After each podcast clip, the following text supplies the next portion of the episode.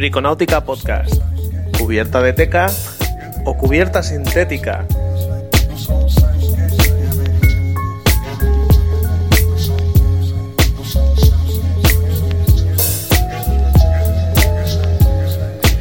Hola amigos, eh, esto es Briconáutica Podcast. Otra semana más estamos aquí. Este es el cuarto capítulo y parece que vamos avanzando. Eh, espero que todo esto sirva para algo.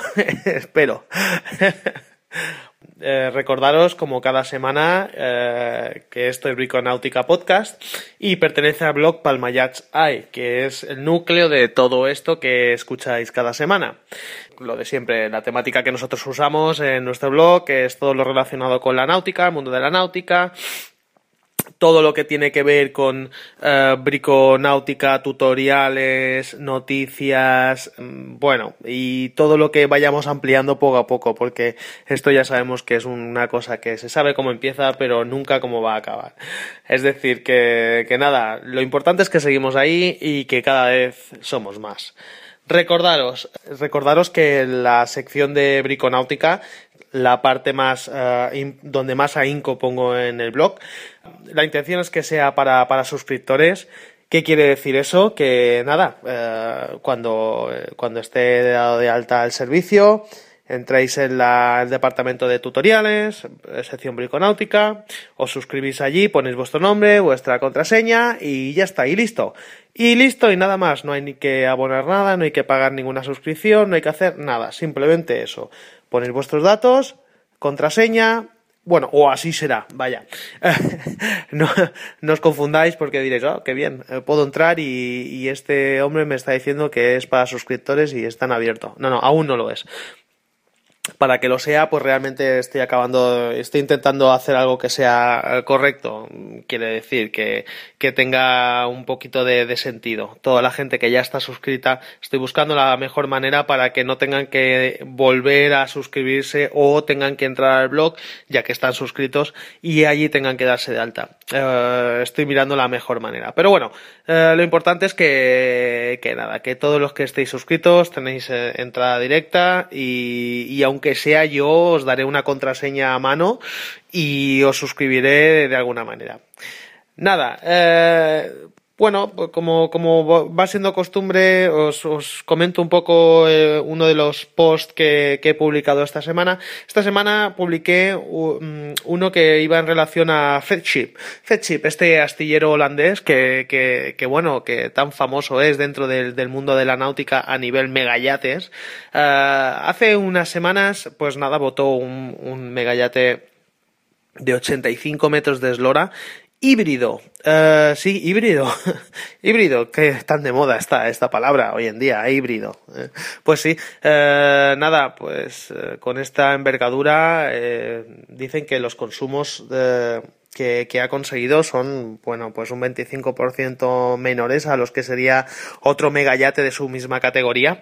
Y otra peculiaridad es que es el yate más grande del mundo, todo es muy relativo, con pintura metalizada de color verde. Vale, bueno, pues ya, vamos, ya de esta manera ya podemos llamarle que es el más grande del mundo en algo, ¿eh? ¿de acuerdo?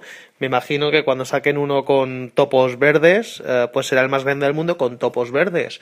Pero bueno, en este sentido, vale, eh, de acuerdo. Eh, tiene esa nomenclatura, tiene el récord de, de ser el megayate de megayate como tal de 85 metros de eslora con pintura metalizada más grande del mundo y híbrido. ¿eh? Nada, eh, este es uno de ellos, pero eh, no han pasado ni una semana después de esa votadura que han votado también el primer megayate para pasajeros, o sea, una nomenclatura súper curiosa. Por lo visto, la, la, la, ley internacional de navegación para, para este tipo de embarcaciones Uh, que rige para que este tipo de embarcaciones puedan uh, albergar a más, puedan tener más de 12 pasajeros, uh, pues nada, este barco lo cumple y es el primer megayate de esta categoría, es decir, puede, puede, contener, puede transportar a más de 12 pasajeros y bueno, en este caso, pues nada, mide 101 metros de eslora y nada, está también votado por la misma factoría, FedShip, en Holanda. Y, eh, y, nada, si entráis en el blog, pues lo mismo. Eh, tenéis allí un post eh, relacionado con este, con esta embarcación y lo podréis ver. Es muy bonito. Tiene unas líneas, tiene unas líneas preciosas. nada, dentro de todo lo que explico o que explican la factoría, pues podéis ver que hay una piscina de 6 metros de largo, Pantallas esparcidas por todo, distribuidas por todo el barco, a lo largo de todo el barco y, nada, la verdad que, que muy curioso, muy curioso. Vamos a continuar con, con la sección de, de, tutoriales. Y bueno, ¿dónde lo dejamos? Pues mira, lo dejamos en, en, en, el, en el tema de la decisión de cubiertas de teca o cubiertas sintéticas.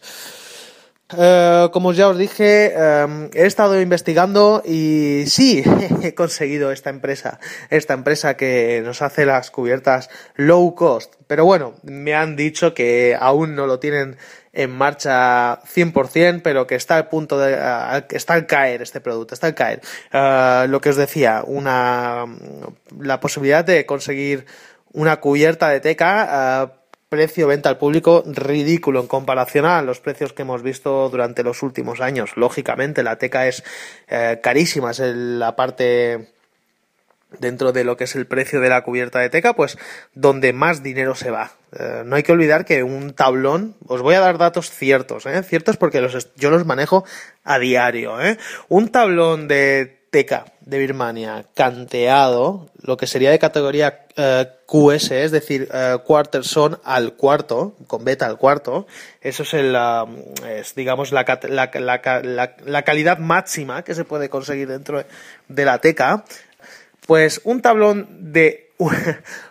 Eh, de 3 metros 50 de largo por 20 centímetros de ancho por 6 centímetros y medio de grosor cuesta 600 euros. 600 euros. ¿eh? O sea, haceros a la idea de lo que vale el material. ¿eh? eh más datos, bueno, una salchicha de Sikaflex 290 eh, cuesta 20 euros.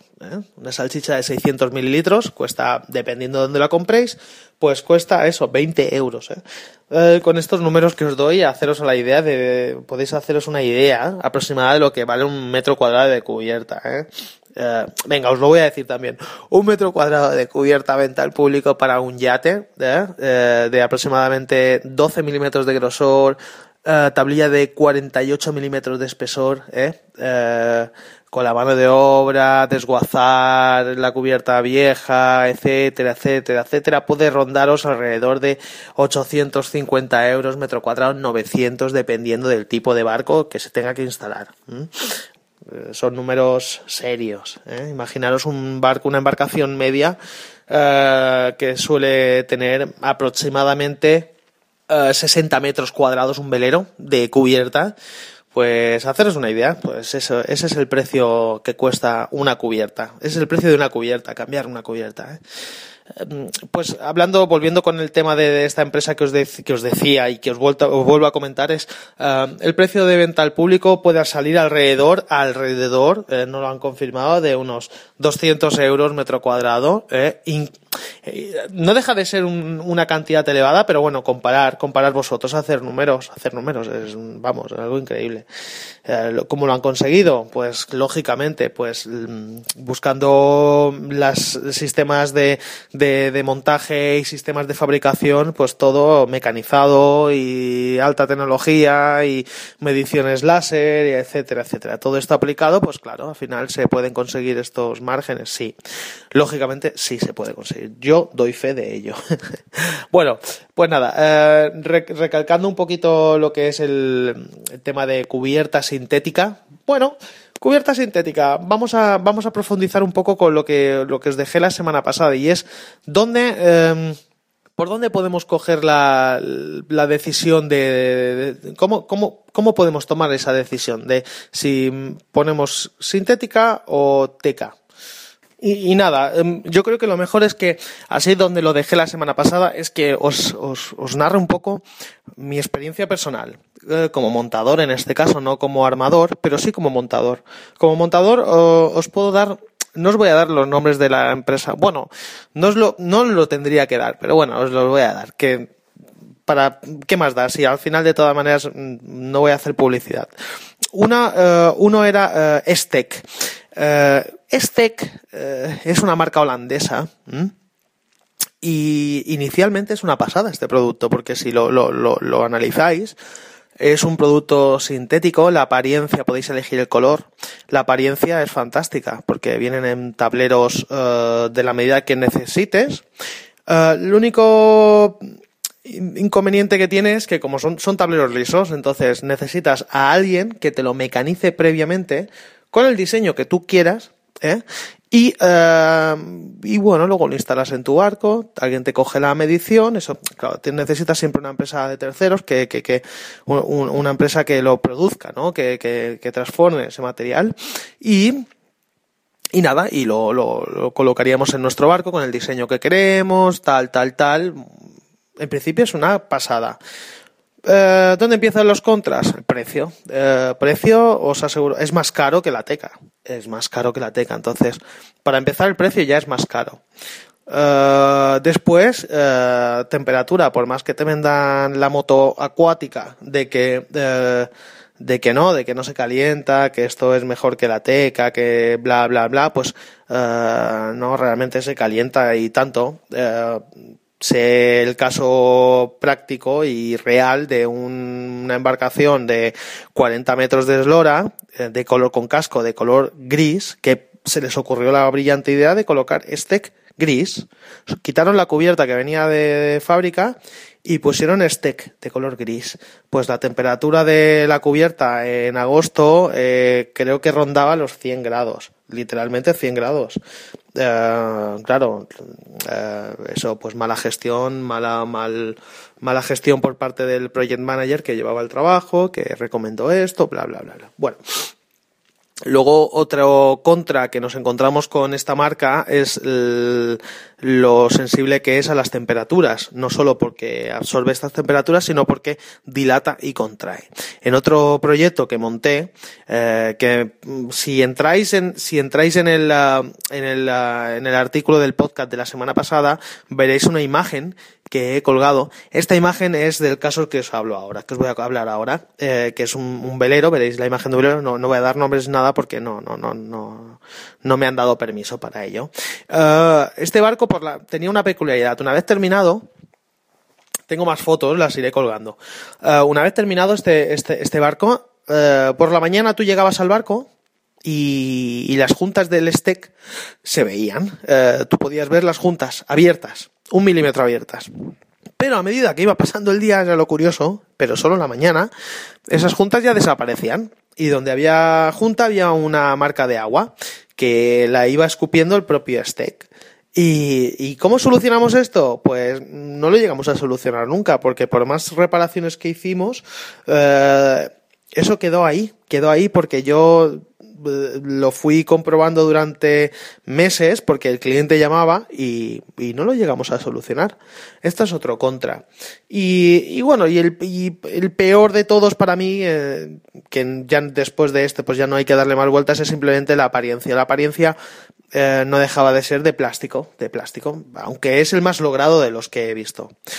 Bueno, y ahora os voy a contar otro caso también real, que es um, con otra marca, pero esta es a base de PVC, que son unos rollos. Es, peculiar, es, muy práctico, el sistema es muy práctico, porque tú compras um, unos rollos de, PVC donde viene pues en, un rollo pues te viene lo que sería la tablilla de color marrón y en otros rollos uh, viene la ranura uh, y tú lo vas montando con cola de PVC lateralmente es como tiene un sistema como de uniclick eh, el sistema es práctico porque tú ahora, por ejemplo, coges la plantilla de tu cubierta, la llevas a tu casa o en tu garaje, lo pones en el suelo y tú empiezas a montar, pop, pop, pop, pop, empiezas a montar tablillas, tablillas, tablillas, tablillas, hasta que consigues un plafón del, del ancho de lo que necesites de esa plantilla. Luego pones la plantilla encima y la recortas con unas tijeras.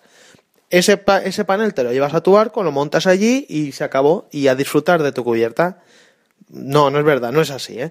Um, es muy engorroso, muy engorroso. Te, lo venden, te, te, otra vez te venden la moto acuática de que es muy sistema fantástico, fácil, sencillo, bla, bla.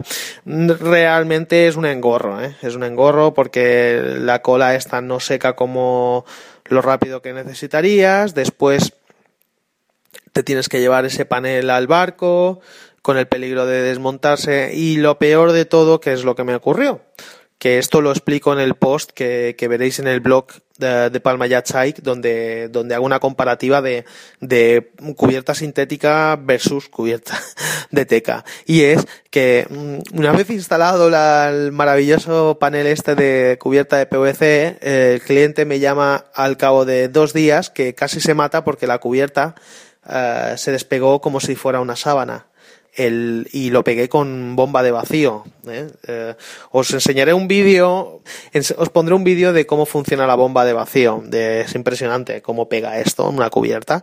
Y, y bueno, pues simplemente que el Sikaflex 298, que es el que se utiliza para todo, mm, nada, estos son detalles, detalles técnicos que al final, pues bueno, demuestran un poco lo, lo, lo difícil de estos productos. Eh, si aún no estáis convencidos, pues nada, eh, dejadme un comentario y, lo hablamos. Y me preguntáis un poco sobre algún tipo de, cubierta sintética que, os hayan ofrecido y, os podré aconsejar. Eh, yo, y aunque parezca mentira, lo que más me gusta son las cubiertas de corcho si no es teca, poner corcho, porque al menos pisaréis sobre blando. ¿eh? Os lo aseguro, es así, es mi opinión, pero bueno, eh, nada. Bueno, pues nada, eh, hoy el podcast, como veis, hoy ya no he continuado con otro tutorial para la semana que viene, sino voy a intentar terminar este mismo podcast eh, lo que empiece, ¿de acuerdo? Eh, vamos a poner un poco de orden que creo que, que, poco a poco iré evolucionándolo para que disfrutéis un poco de la experiencia. ¿eh? Y recordar lo de siempre, lo que siempre os digo, una valoración de 5 estrellas en iTunes para mí es agua bendita. Por favor, no dudéis en hacerlo si lo escucháis a través de, de iTunes y, y, si no lo hacéis a través de iTunes, y entráis en el blog, uh, fantástico es que entréis en el enlace que hay abajo de, la barra de la barra de reproducción, veréis ahí un enlace que pone RSS o iTunes, clicáis allí y dentro de iTunes, uh, pues ya sabéis, veréis una barra que pone reseñas, me dais allí cinco, una valoración de 5 estrellas y vamos, vamos. Uh, ya me encargaré de enviaros un beso o algo, un agradecimiento o algo. ¿De acuerdo? Nada, pues nada, eh, ha sido un placer. Hasta la semana que viene. Gracias. Adiós.